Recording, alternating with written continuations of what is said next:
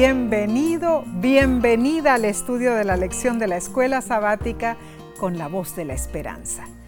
Sabes si te has unido a través de la televisión, YouTube, Facebook o por audio. Gracias por acompañarnos. Oramos para que Dios derrame sus abundantes bendiciones sobre ti y los tuyos. Amén. Esta semana extendemos nuestro caluroso saludo a nuestros hermanos y hermanas de dónde? Australia. Qué lindo. El continente más pequeño en la isla más grande del mundo. Cierto. Tierra de variados paisajes y de fauna única. Así es. Con muchos animales curiosos como ay, los hermosos koalas y los canguros. Mm. Este singular país es cuna también de algunos animales muy peligrosos oh, como la medusa box con su veneno poderoso y la araña funnel web uh, cuyo veneno es mortal. Pero tranquilos al antídoto, ¿eh? Ah, bueno, eh, que hay antídoto, ¿es? Sí. ¿Es cierto que hay? Mm. bueno, así dicen, ¿no? Qué bueno por el antídoto. Pero más que nada, hermanos, Australia es hogar para inmigrantes de muchísimos países. Así es. Incluyendo nuestros países hispanohablantes. Y recibimos incontables comentarios de amigos y hermanos que viven en Australia. En Australia hay 437 eh, iglesias adventistas del séptimo día. Sí, con más de 64 mil miembros adventistas. Así que hoy les enviamos nuestro afectuoso saludo. Les apreciamos y oramos por la obra de Dios que se realiza en Australia. Amén. Amén. Bien. Esta semana estaremos repasando la lección número 2 del primer trimestre para el 14 de enero del 2023. Se titula los pactos de Dios con nosotros. Y al dar inicio, pidamos a Dios, por supuesto, como siempre solemos hacer, sabiduría para estudiar su santa palabra. Oremos. Padre Celestial, estamos delante de tu presencia reconociendo de que nosotros sin ti nada seremos, pero contigo vamos a alcanzar la ciudadanía del cielo. Bendícenos en este estudio, que podamos recibir el Espíritu Santo y que todo lo que digamos sea para honra y gloria tuya. Y esto lo pedimos en el santo nombre de tu Hijo amado, Cristo Jesús. Amén. Amén. El texto de esta semana se encuentra en Deuteronomio capítulo 28, versículos 1 y 2. Y dice así, Acontecerá que si oyeres atentamente la voz de Jehová tu Dios, para guardar y poner por obra todos sus mandamientos que yo te prescribo hoy, también Jehová tu Dios te exaltará sobre todas las naciones de la tierra, y vendrán sobre ti todas estas bendiciones, y te alcanzarán si oyeres la voz de Jehová tu Dios. Notemos que Moisés se estaba acercando al final de su vida se sintió impulsado a presentar una vez más al pueblo las alternativas que tenían. Moisés sabía que el camino que le estaba exponiendo a Israel era educativo y disciplinario. La ley de Dios era el fundamento de la educación que debían recibir como pueblo. Con las primeras palabras, si oyeres atentamente, Moisés les informaba que en sus propias manos estaba su destino eterno. ¿Sabes, Nesí? Dios no fuerza a nadie eh, la elección del hombre, no. De ninguna manera. Dios solo retribuye al ser humano de acuerdo con su propia conducta. Mm, muy cierto, Mar. El autor de la lección comienza diciendo lo siguiente. Sorprendentemente Dios ha hecho contratos o pactos con nosotros. La mayoría son bilaterales, lo que significa que ambas partes, o sea, Dios y los humanos, tienen una responsabilidad que desempeñar. Es cierto. Eh, un ejemplo de un pacto bilateral es, si tú haces esto, entonces yo haré aquello. O haré esto si tú haces aquello. Y la lección, ¿sabes? Sí, también menciona un tipo más raro de pacto, el oh, pacto unilateral. Claro, claro que es como decir, haré esto, ya sea que hagas algo o no. Algunos de los pactos de Dios con la humanidad son unilaterales. Eh, bueno, por ejemplo, Él hace salir el sol sobre malos y buenos y hace llover sobre justos e injustos. Claro. Mateo capítulo 5, versículo 45. No importa lo que hagamos o dejemos de hacer, contamos con la luz, el sol y la lluvia. Claro. Ahora, otro ejemplo es, eh, bueno, es que después del diluvio Dios prometió a la humanidad que no habría otro diluvio independientemente de nuestras acciones. Y Dios también prometió, mientras permanezca la tierra, no cesarán la siembra y la siega, el frío y el calor, el invierno y el verano, el día y la noche. Génesis 8:22. Y eso lo estamos viendo, todas nuestras generaciones lo hemos visto. Las estaciones van y vienen independientemente de lo que hagamos. Estos son pactos unilaterales que Dios ha hecho. Pero esta semana estudiaremos pactos bilaterales, muy significativos entre Dios y sus hijos. O sea, Dios promete algo esperando retribución de nuestro lado. Bueno, oramos para que por la gracia de Dios mantengamos nuestra parte del pacto. Ahora, Omar, eh, quizá muchos hagan la pregunta, ¿por qué enfatizar tanto el concepto de los pactos? ¿Acaso, ¿acaso cuando se trata de mayordomía eh, no existe el peligro de pensar que estamos pagando por nuestra salvación? Uh, eh, eh, Eso es lo que sale de la boca de muchas Sí, personas. cierto. De ninguna manera esto puede ser. La pregunta que verdaderamente nos debemos hacer es, ¿para quién es el pacto con Dios? Es principalmente para nosotros, Claro. para asegurarnos que Dios mantiene sus promesas. Amén. También nos hace más conscientes eh, de nuestras responsabilidades. Claro que sí.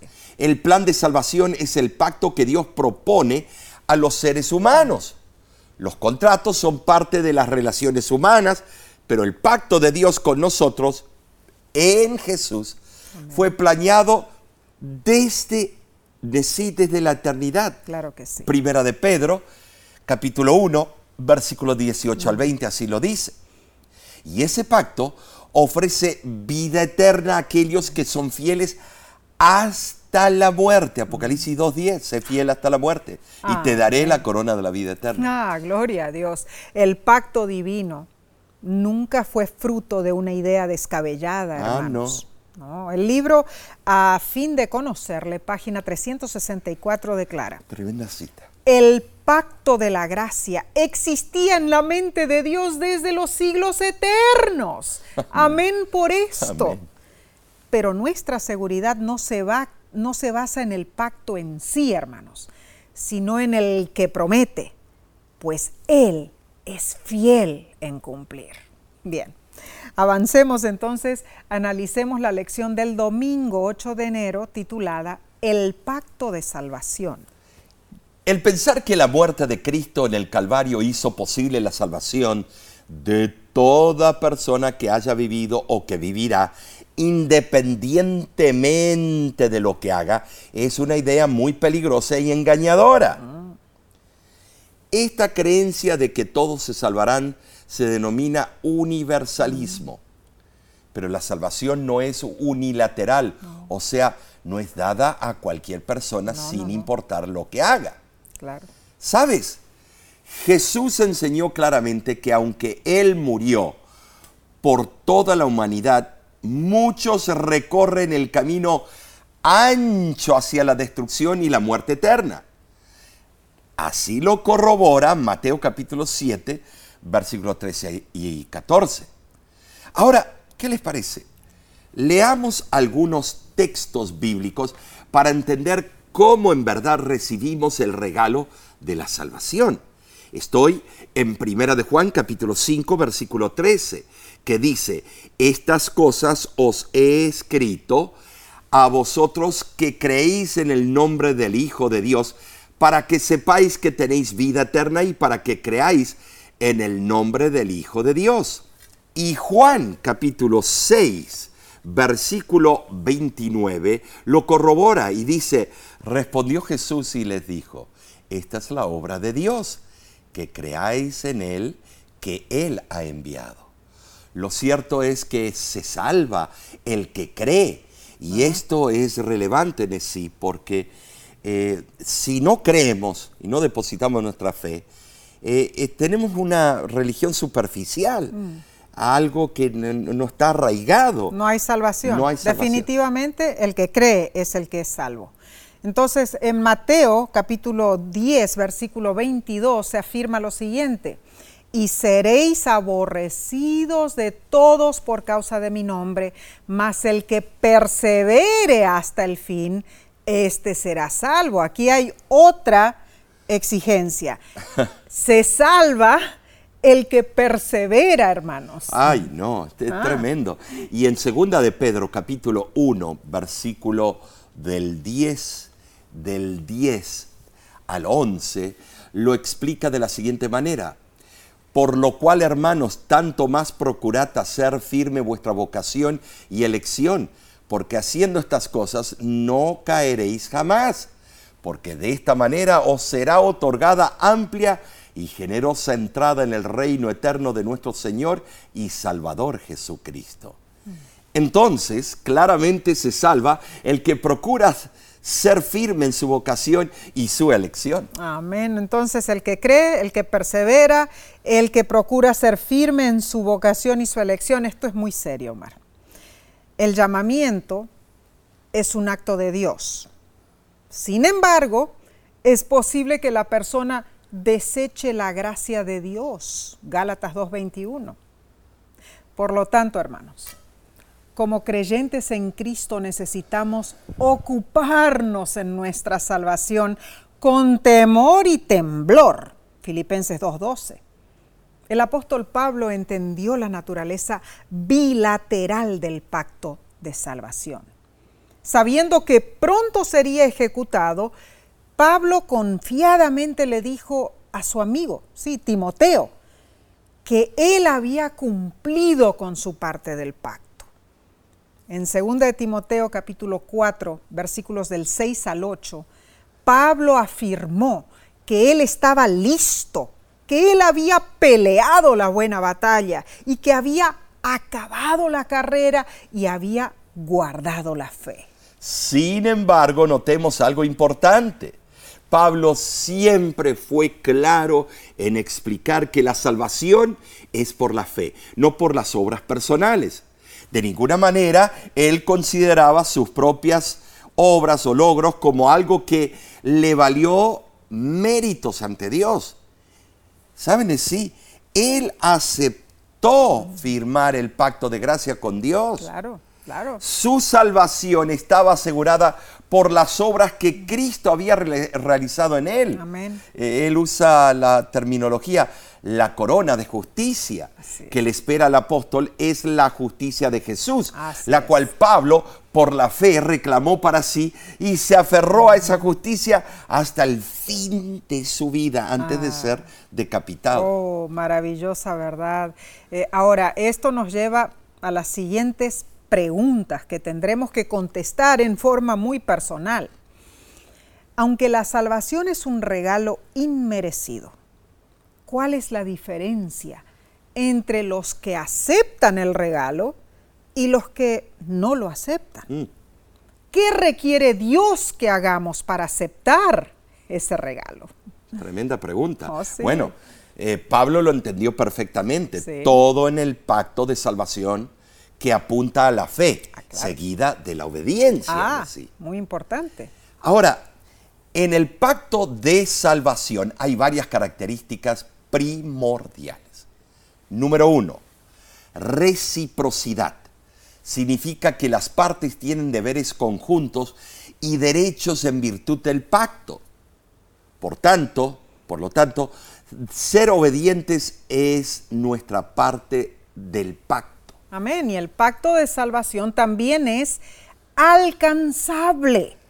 Significa que los términos del pacto pueden ser cumplidos por ambas partes No tiene sentido tener un pacto con reglas que una de las partes no pueda cumplir, ¿verdad? Si fuera así, nos es posible honrar los eh, no nos es posible que honráramos los términos del pacto, ¿no es cierto? Podemos hacer lo que se requiere de nosotros. Dios nunca pediría nada que sea imposible y su gracia habilitadora es parte del pacto. Gloria a Dios. Hay una tercera característica del pacto de salvación y esto lo, voy a poner sencillamente. Su condicionalidad. ¿Qué es esto? Bueno, sí. E, esto significa que el pacto es válido solo si hay adherencia práctica. Cierto. O sea, el que crea y sea fiel será salvo mm. y bendecido. Amén. Esto está estipulado en el pacto. es. Y debemos mencionar la última característica del pacto de salvación. A ver. Tiene condiciones de cancelación. Oh. esto se refiere al hecho de que un pacto puede contemplar la anulación mm. en ciertas eh, situaciones eh, especiales. Claro, Dios no lo cancela, pero la persona que decide permanecer en pecado puede crear las condiciones oh, de cancelación al transgredir las mm. cláusulas específicas del pacto de salvación. Oh. Esto es profundo, oh, hermano. sí, entonces, siendo la salvación un regalo, un don inmerecido, Dios nos ofrece por amor y gracia. Así es, así es. Y desea que aceptemos ese don. Leo del libro Exaltada Jesús, página 226. Este don le fue dado al hombre para convencerlo de que Dios no dejó de hacer nada de lo que podría haber hecho, ni se reservó cosa alguna, sino que derramó todo el cielo en un regalo infinito. La felicidad presente y eterna del hombre consiste en aceptar el amor de Dios y en guardar sus mandamientos. Ay, hermano, hermana, te invitamos a aceptar ese precioso regalo divino. Bien, daremos continuación con el estudio del lunes en unos segundos. Volvemos prontamente, no te vayas.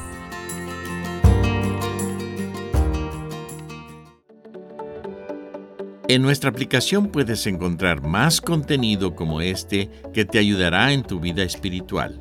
Lo puedes descargar visitando nuestra página web lavoz.org.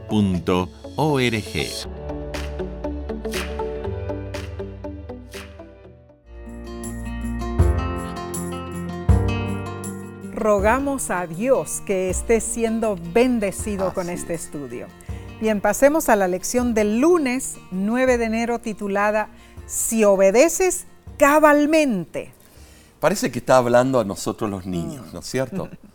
Bueno, es que a veces nos comportamos peor que ellos. Sí, cierto. Deuteronomio es el recuento de los mensajes de despedida de Moisés a la segunda generación de israelitas después de 40 años en el desierto. Por eso el título de la lección es de esta manera. Mm, claro. Estos mensajes fueron dados en las llanuras de Moab, al este de Jericó. Mm. A Deuteronomio, los judíos y cristianos lo, lo han llamado eh, apropiadamente el libro del recuerdo. Claro. Allí es donde Moisés repasa cuán fiel fue Dios con su pueblo. Relata los viajes desde el monte Siraí hasta eh, Kadesh Barnea, al borde de la tierra prometida. Y cuenta sobre la rebelión y los 40 años eh, deambulando por el desierto. También reitera los diez mandamientos, los requisitos del diezmo y aclara en cuanto al alfolí. Oh, sí. Pero el enfoque en sí principal de Deuteronomio es el consejo de obedecer a Dios y recibir sus bendiciones. Claro que sí. En verdad Moisés retrata a Dios como aquel que tiene el deseo de cuidar a su pueblo. Ah, bueno, Moisés ansiaba que Israel entendiera, eh, que entendiera que, que tenía en mente, bueno, bendiciones maravillosas para el pueblo, milagrosas bendiciones para ellos. Con las palabras de Deuteronomio 28.1 dice, si escuchas con diligencia, dice el versículo. Escuchar con diligencia. Moisés les informó que su destino eterno estaba en juego. Esa fue una, una poderosa manifestación de la libre elección.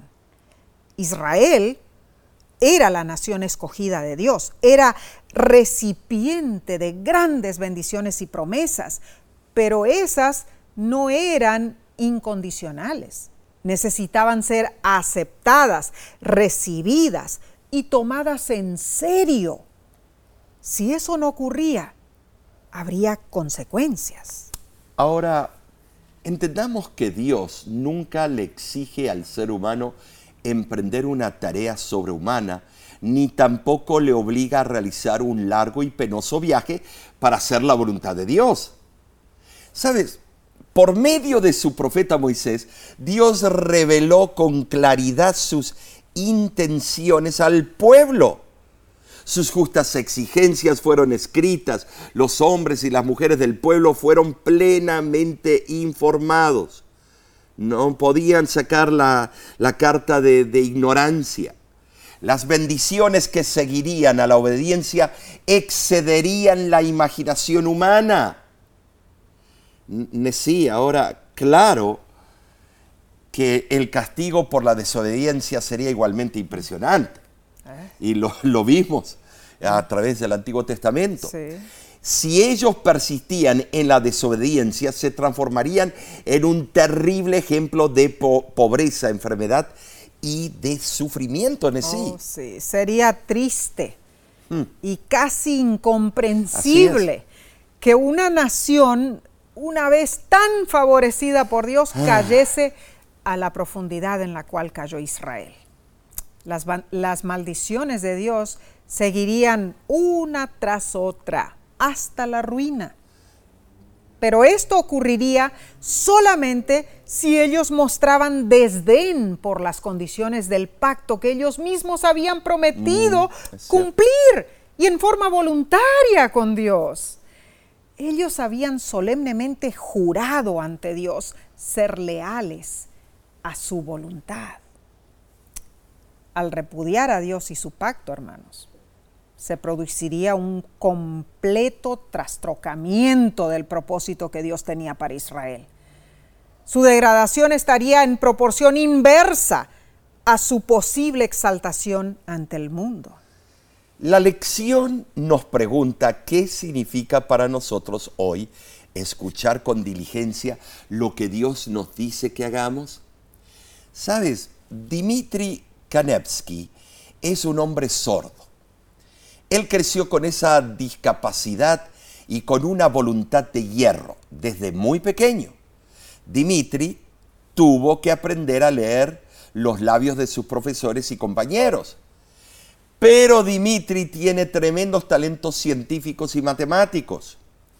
Entre sus logros tecnológicos, él inventó el programa de computador que puede convertir la voz en texto como el que usan algunos celulares para marcar los números telefónicos, solo con una orden de voz. ¿Sabías que sí? Eh, Dimitri inventó un pequeño computador con un micrófono incorporado que podía transcribir todo lo que escuchaba. Oh, tremendo, Mar. La verdad, un invento muy y sordo el hombre. Mm, eh, bueno, lo hizo especialmente para su necesidad, pero ha ayudado a miles y millones de personas. Yo, en lo personal, utilizo esa función en mi computador. Es muy práctica. Pues puedo dictar y el computador transcribe lo que yo digo, o sea, de que me facilita mucho, ¿no? Ahora, en cuanto a oír, Omar, mm. ajá, para los que nunca hemos perdido nuestras capacidades auditivas, el hecho de oír es una práctica cotidiana de la que pocas veces tomamos conciencia de su importancia. El oír es un don de Dios que nos claro nos permite vivir de una vida manera eh, de una vivir la vida perdón de una manera cabal abriendo una dimensión acústica necesaria que completa eh, nuestra capacidad de entender el mundo que nos rodea, ¿no es cierto? Es cierto, tremendo concepto. Así es. Ahora, la audición es un don que no se puede cambiar por ningún otro No. y tiene un propósito especial. Claro que sí. Escuchar la voz de Dios. Amén, amén. Ahora, ahora estás escuchando. ¿Por qué debemos oír a Dios con atención? Mm. Porque sus palabras son vida para nosotros Amén. y Él, siendo nuestro soberano creador y Señor, desea manifestarnos sus planes y designios, Amén. ponerlos sobre la mesa. Claro. Ese era su divino anhelo con el pueblo de Israel. Por eso Moisés aconsejó, escuchen con diligencia, estimados, porque lo que Dios decía era importante para su salvación. Claro que sí. Pero ellos no escucharon con diligencia. Y nosotros hoy, Bueno. Por ende no obedecieron a Dios cabalmente. Tristemente vinieron las horribles Oh, consecuencias. Hoy se nos hace el mismo llamado, que escuchemos a Dios con diligencia. Escuchar sus promesas, sus palabras de aliento y sus amonestaciones amén. son instantes cuando podemos percibir el carácter y el poder de Dios desplegado para nuestro bien, hermanos. Amén. Así que escuchemos la voz de Dios diligentemente. En Él siempre encontraremos dirección, aliento y esperanza. En Dios encontraremos sus mandamientos perfectos que no permitirán que titubeemos, sino que serán la fuerza irrevocable a la que obedientemente nos sujetaremos para ser fieles en nuestra parte del pacto. Bien, veamos entonces lo que sigue en la lección del martes 10 de enero titulada Honra al Señor. En esta parte nos trasladamos al libro de Proverbios. Ah, sí. Y esto es tremendo, relevante. Este libro da una comparación entre la sabiduría y la necedad, porque hay una línea fina ahí. A medida que leemos, descubrimos los beneficios de la sabiduría y las trampas de la necedad. Cierto. Con este fin, te invitamos como tarea que leas Proverbios capítulo 3, versículos del 1 al 10. Amén. En estos versículos vemos que si se aplicara la idea de que la ley sirve para instruir y para guiar, desaparecería el carácter de ciega obligación que muchos le atribuyen Claro. y los mandamientos de Dios se convertirían en señales que muestran el camino a la vida eterna, Amén. señales que advierten contra los peligrosos desvíos que pueden conducir a caminos de pecado y muerte. Así es. Ahora, la obediencia por amor a la enseñanza de Dios prolonga la vida, algo que para los justos se cumplirá en los años sin fin de la eternidad. En verdad a mí me fascina el versículo 3. Proverbios capítulo 3, versículo 3 dice, Nunca se aparten de ti la misericordia y la verdad. Átalas a tu cuello, escríbelas en la tabla de tu corazón. Ambas palabras, hermanos, misericordia y verdad, siempre agradan a Dios y también conquistan el favor humano. Aunque una persona sea muy amigable, no tendrá amigos si estos no pueden confiar en sus promesas. La única posición lógica que tenemos como hijos de Dios es la de fiar enteramente en Él. Dios posee sabiduría y poder y ve anticipadamente las dificultades que puedan sobrevenirnos y nos prepara contra ellas. Entonces es una, una necedad que dependamos de nuestro propio entendimiento. Necesitamos usar la inteligencia para determinar cuál es la voluntad divina mediante la palabra y las providencias de Dios. Omar, necesitamos en realidad una voluntad purificada por Dios. Así es, ¿Mm? sí. Y si esto, lógicamente, si deseamos seguir el camino correcto, es lo que tenemos que hacer. Eh, en el versículo 6 de Proverbios 3, Notamos que la sintaxis hebrea destaca que Dios es el que endereza y allana el camino de sus hijos, Amén. siempre que estos lo reconozcan Ah, en claro. cada fase de las diversas actividades de la vida. Claro que sí. Eh, Sabes, Nessie, eh, muchos comienzan a caminar por el sendero recto confiando completamente en el Salvador. Sí, Muchos. cierto. Mm. Otros no.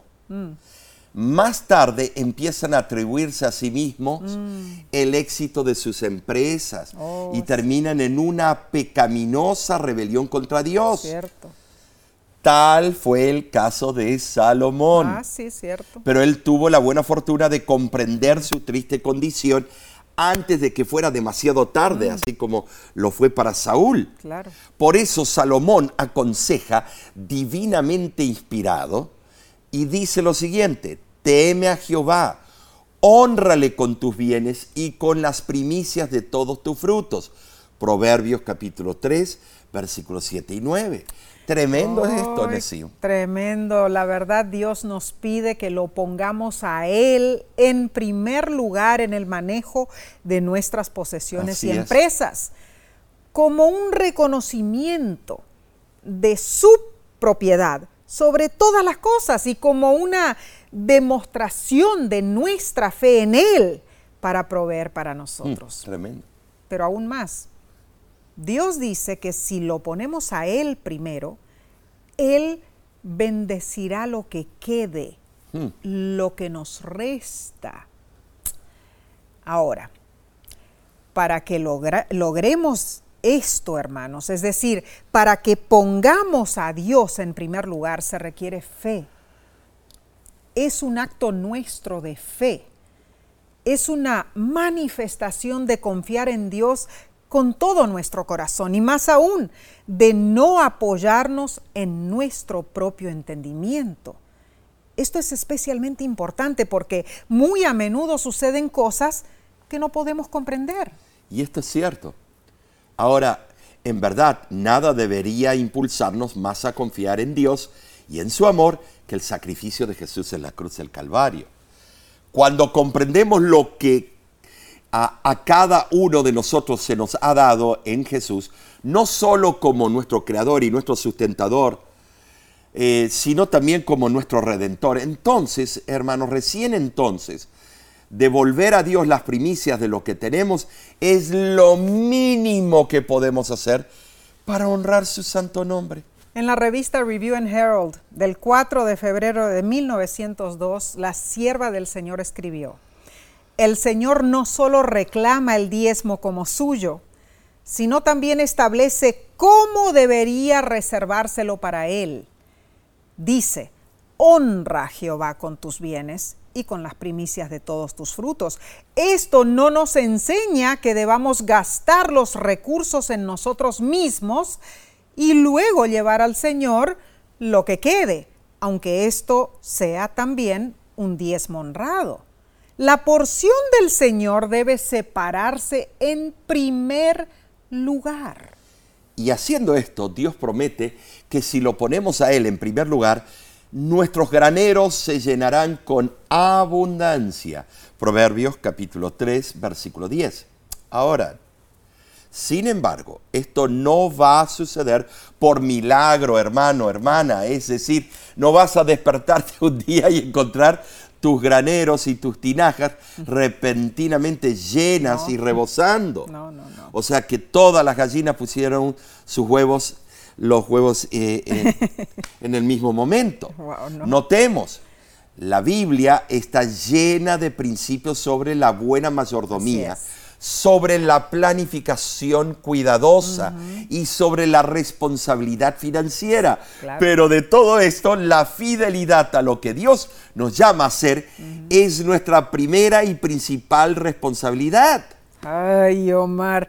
Bueno, esto, este tema que estamos tratando toca teclas muy sensitivas, Sí. ¿no es cierto? Y si te sientes tentado porque estamos tratando este tema de eh, apagar o sacarnos de sintonía, No lo estimado, hagas. no lo hagas porque Dios te está hablando. Claro.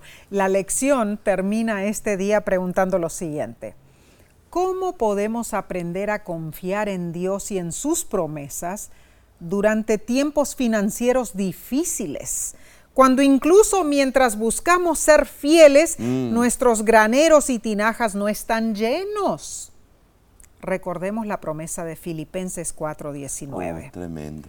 Mi Dios, pues, suplirá todo lo que os falta conforme a sus riquezas en gloria en Cristo Jesús. Oramos, hermanos, y confiamos que así será hecho en cada una de sus vidas, en nuestra vida también. Así sea. Ay, bueno, Mar, seguiremos con el estudio del miércoles porque esto está impactante, pero Impactante. lo haremos en unos momentos. Volvemos enseguida.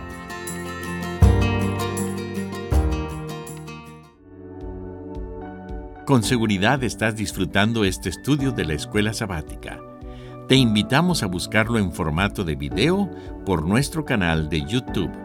Lo puedes encontrar en youtube.com diagonal La Voz de la Esperanza.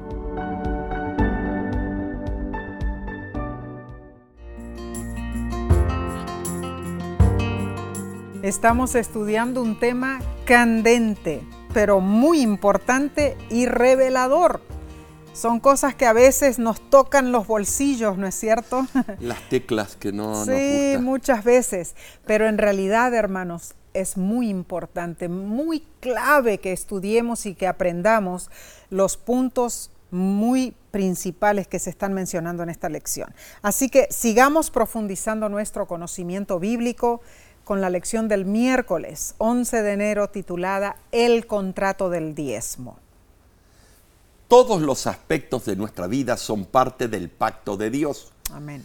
Y el pacto incluye los diezmos y las ofrendas. Dios promete darnos la fuerza para alcanzar posesiones materiales. Y a cambio, Él requiere fidelidad al pacto. Y esto es así, ¿sabes, Nesí? Por tres razones. Claro. Primero, las posesiones materiales comprueban que Dios está cumpliendo su parte del pacto. Dios declara que sus hijos se acordarán de Él porque Él les da las fuerzas para obtener riquezas como parte del pacto. Amén. Además, Dios indica que el pacto incluye aspectos materiales y espirituales. Entonces, los diezmos y las ofrendas demuestran la lealtad mutua ante Dios, aquel que bendice, y sus hijos, quienes lo reconocen y le obedecen. ¿sí? Así es. La segunda razón por la cual Dios requiere fidelidad al pacto es que devolver los diezmos y las ofrendas es una indicación de nuestra condición espiritual con Dios. Nuestras posesiones materiales son parte del pacto que hacemos con Dios. Y la tercera razón es que ser fieles en las posesiones materiales es una forma de honrar a Dios. Amén. Según Proverbios capítulo 3, versículo 1 al 10, Claro. el versículo 9 dice, honra a Jehová con tus bienes. Amén. La palabra honrar en el hebreo es kabad y significa glorificar, ser rico para con Dios. Ser fieles con nuestras posesiones trae honor y gloria al Dios altísimo. Amén. Sí, esto es muy importante. Amén. El autor de la lección comenta lo siguiente. Existe una estrecha conexión espiritual entre la práctica del diezmo y nuestra relación Así con es. Dios. Claro. Sigue diciendo el autor que los israelitas prosperaron cuando obedecieron a Dios y fueron fieles en el diezmo. Cuando hicieron lo contrario, cayeron en tiempos difíciles. Parecían seguir un ciclo de obediencia y prosperidad y luego de desobediencia y problemas. Fue durante uno de estos periodos de infidelidad que Dios a través del profeta Malaquías propuso un contrato bilateral con su pueblo. Ahora, ¿qué les parece? Leamos Malaquías capítulo 3, versículos 7 al 10. Ustedes ya lo conocen, pero es bueno leerlo para ver los puntos claves. Desde los días de vuestros padres os habéis apartado de mis leyes y no las guardasteis. Volveos a mí, y yo me volveré a vosotros, ha dicho Jehová de los ejércitos. Más bien dijisteis, ¿en qué hemos de volvernos? ¿Robará el hombre a Dios? Pues vosotros me habéis robado. Y dijisteis, ¿en qué te hemos robado? En vuestros diezmos y ofrendas. Malditos sois con maldición porque vosotros, la nación toda, me habéis robado. Trae todos los diezmos al alfolí y haya alimento en mi casa y probadme ahora en esto, dice Jehová de los ejércitos, si no os abriré las ventanas de los cielos y derramaré sobre vosotros bendición hasta que sobreabunde. Dios siempre fue fiel a sus promesas, pero el pueblo no fue leal con Dios, especialmente en sus diezmos y ofrendas. El meollo del mensaje de Malaquías no es pronunciar juicio sobre los pecadores, sino más bien es una exhortación al arrepentimiento y a la fidelidad a Dios. Y está acompañada con un solemne recordativo de la historia pasada de Israel. Qué admoniciones terribles leemos en este texto. Qué lenguaje vigoroso, sin andar con rodeo alguno. Malaquías especifica que en qué forma el pueblo había robado a Dios, reteniendo los diezmos y las ofrendas que pertenecen a Jehová. Ahora, sí, muchos no alcanzan a comprender el hecho de que es posible robar a Dios en las ofrendas y en los diezmos. Oh, Esto es claro. Mm. El que entiende sus obligaciones como mayordomo de lo que Dios le confía, devolverá su diezmo y dará generosas ofrendas de acuerdo con sus posibilidades, según haya prosperado. Primera de Corintios capítulo 16, versículo 2. Claro que sí. Ahora, cuando Dios dice malditos sois, mm. debemos recapacitar prestamente. Claro. ¿Sabes? El contexto inmediato permite inferir que la maldición se refería a escasez en las cosechas. La maldición seguiría en la desobediencia, pero la bendición seguiría a la obediencia. Hermano, hermana, no hay un terreno neutral. Nuestra conducta es correcta o incorrecta y Dios es equitativo en su retribución. No hay áreas grises en este tópico.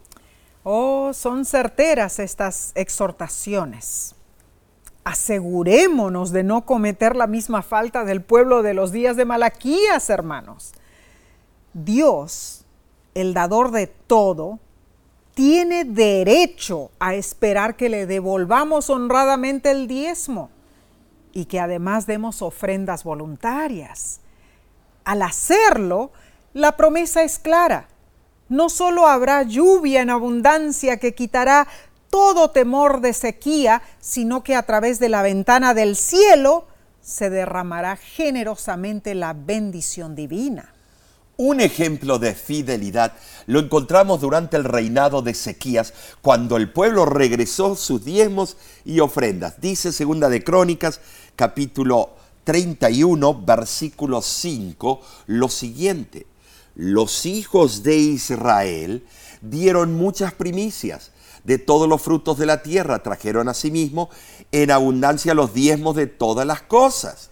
Esto tiene en realidad una importancia única, mis hermanos, porque es un hecho que nosotros hacemos hacia Dios a causa de las bendiciones que Él nos otorga en nuestro diario vivir.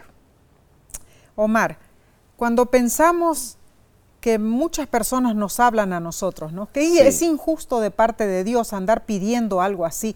Dios no te obliga, mi hermano. No. Pero Dios en realidad derrama tantas bendiciones sobre sus hijos. Yo lo he probado, tú lo has probado, hemos visto las bendiciones. Dios es bueno en darnos bendiciones, entonces ¿por qué estamos reclamando nosotros nuestros derechos? No tenemos derecho. Lo que le damos, no es que le damos, le devolvemos lo que a él le Claro, pertenece. esa parte siempre le pertenece. Claro. Leo del libro Consejos sobre Mayordomía Cristiana, página 80, dice, el que dio a su Hijo unigénito para que muriera por vosotros, ha hecho un pacto con vosotros. Él os da sus bendiciones y en cambio requiere que le llevéis vuestros diezmos y ofrendas. Nadie se atreverá a decir que no comprendió este asunto. El plan de Dios concerniente a los diezmos y ofrendas está claramente establecido en el tercer capítulo de Malaquías. Dios pide que sus instrumentos humanos sean fieles al contrato que Él ha hecho con ellos. ¡Wow! Más claro imposible. No, es increíble. Dios nos muestra entonces, hermanos, que una forma importante de recordar nuestro pacto con Él es devolver regularmente nuestros diezmos y ofrendas. Bien, prosigamos entonces con el estudio del jueves 12 de enero titulado Busquen primero. Te invitamos a leer en tu estudio personal el libro de Mateo capítulo 6 versículo 25 al 33. Aquí Jesús no recomienda el ascetismo ni alaba la pobreza. Jesús nunca dijo que ser pobre o desprolijo es más aceptable ante Dios que ser rico y bien vestido. No. Pero sí aconsejó prudencia en la administración de la vida y los negocios. Claro. Lo que condena es el hábito de preocuparnos por lo material de la vida y censura el derroche en cualquier sentido. Así es. Ahora, debemos discernir el valor relativo de las cosas. Nuestra preocupación debe estar en proporción con ese valor. El objetivo supremo no es amontonar riquezas en esta tierra. La riqueza no es la meta, sino un medio para alcanzar fines más importantes. El alimento es elemental para sobrevivir, pero el que acaricia como principal propósito conseguir alimento, pierde de vista lo más importante, que debemos comer para vivir y no vivir para comer. Ahora, con tres ejemplos de la naturaleza, Jesús ilustró que Dios proporciona lo necesario y que no debemos afligirnos indebidamente. Jesús mencionó las aves en Mateo 6:26, la estatura humana, versículo 27, y los lirios del campo, versículo 28. Podemos confiar que aquel que ha dado la vida concederá las la- dádivas de alimento y el vestido. Dios nunca permanece inactivo en actitud de caprichosa despreocupación por el sostén de, de lo que Él ha creado. Se preocupa por sus hijos. ¿Saben de sí? Por eso solo debemos buscar lo que es el- esencial. Claro. Quizá pienses es fácil decirlo, pero el propósito de la existencia del ser humano es que busque a Dios si en alguna manera pueda hallarle. Oh, sí. Hechos capítulo 17, versículo 27. Lamentablemente, Omar, la gran mayoría, la gran parte de la humanidad se afana por la comida que perece. Así es. Bueno. así es. Muchos sufren de hambre, ¿no? Ah, Muchas personas se afanan por el agua. Claro, hay quienes luchan constantemente por tener agua fresca, tremendo.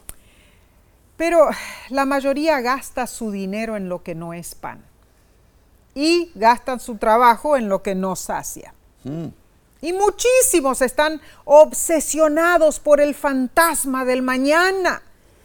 Con frecuencia hacemos de las cosas materiales el principal propósito de nuestra vida, Así es. con la vana esperanza de que Dios será complaciente y que al final de nuestra existencia añadirá la eternidad al breve eh, plazo o vida que tenemos en estos 70 años aquí en la tierra.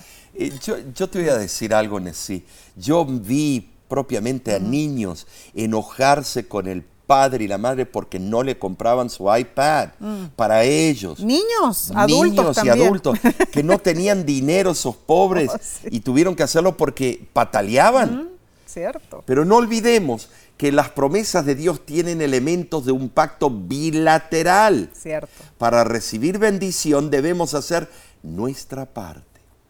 Dios anhela que valoremos lo más importante Amén, y amén. Él nos asegura que lo, lo de menor importancia y valor será dado a cada uno Mm. de acuerdo con su necesidad. Así es. Ahora no, no existe seguridad aparte de Dios. Debemos confiar en Él. ¿Lo has hecho tú últimamente? Si cumplimos fielmente la parte que nos corresponde, dando a Dios el primer lugar, Él nos cuidará, pues Él sabe lo que ocurrirá mañana, conoce el futuro. De- debes recordarte que Dios no concede ayuda para llevar las cargas de mañana mientras ese día no llegue. ¿Saben de sí? Tenemos el privilegio de aprender lo que Dios le dijo a Pablo. Bástate mi gracia. Uy, sí, Omar. Tremendo. Mm. Vemos eh, que Segunda de Crónicas, capítulo 7, versículo 14, nos asegura que si nos humillamos y le buscamos convertidos, Dios nos oirá. Amén. Primera de Juan 1.9 corrobora que si confesamos nuestros pecados, Así es. Dios nos perdonará. Isaías 26.3 afirma que si nuestro pensamiento persevera en Dios, tendremos paz. Estos versículos, entre otros, reconocen que aunque Dios es soberano, creador y sustentador, y aunque la salvación es un don de gracia, aún tenemos un papel que desempeñar en el drama del gran conflicto. Muy cierto. Hermanos, al hacer buen uso del libre albedrío debemos elegir obedecer los estatutos de Dios. Porque aunque Dios nos ofrece bendiciones y vida, es posible elegir maldición y muerte. Por eso Dios nos insta, elige pues la vida para que vivas tú y tu descendencia. Deuteronomio 30, 19. Debemos elegir la vida. Eh, ¿Y por qué esto es importante? Para que yo y mi descendencia podamos alargar nuestra estadía. Eh, Es, en sí es extraordinario este mensaje. ¿Por qué? Porque es una promesa con bendición. Causa y efecto. Encontramos que son ejemplos de una balanza equitativa, de eh, que la manera que la vida va a ser justa contigo y los tuyos. Amén, ¿no es cierto? De verdad, sí nos hemos gozado con el estudio de esta lección de escuela sabática. Muy cierto. Eh, ¿Qué te parece si en este momento recapitulamos? Amén. En primer lugar, vimos un pacto unilateral, incluye beneficios sin hacer nada de nuestra parte. Pero el pacto bilateral, Dios ofrece bendiciones y requiere que cumplamos nuestra responsabilidad. Número dos, estudiamos que Pablo entendió que todo en el pacto de salvación apunta a la fe, pero esa fe seguida de la obediencia. ¡Ah, tremendo! Y número tres, aprendimos que debemos escuchar a Dios con diligencia y obedecer. Claro que sí. Si así lo hacemos, en Él siempre encontraremos dirección, aliento y esperanza. Número cuatro, Tremendo.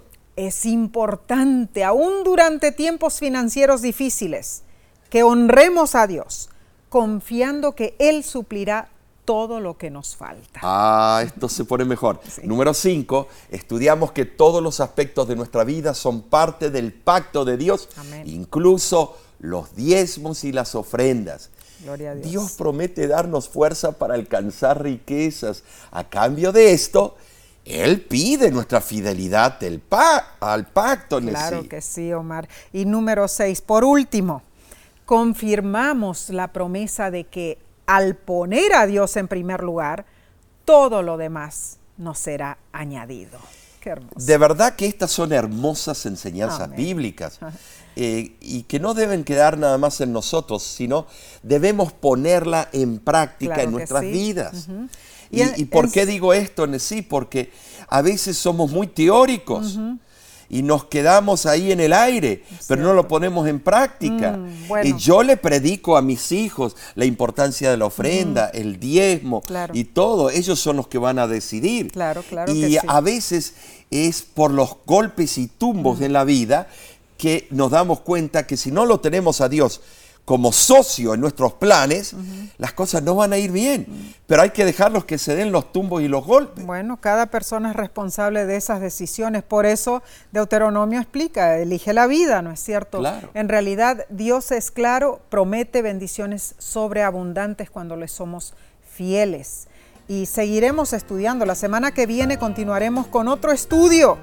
¿Cómo se titula el estudio? El contrato del diezmo.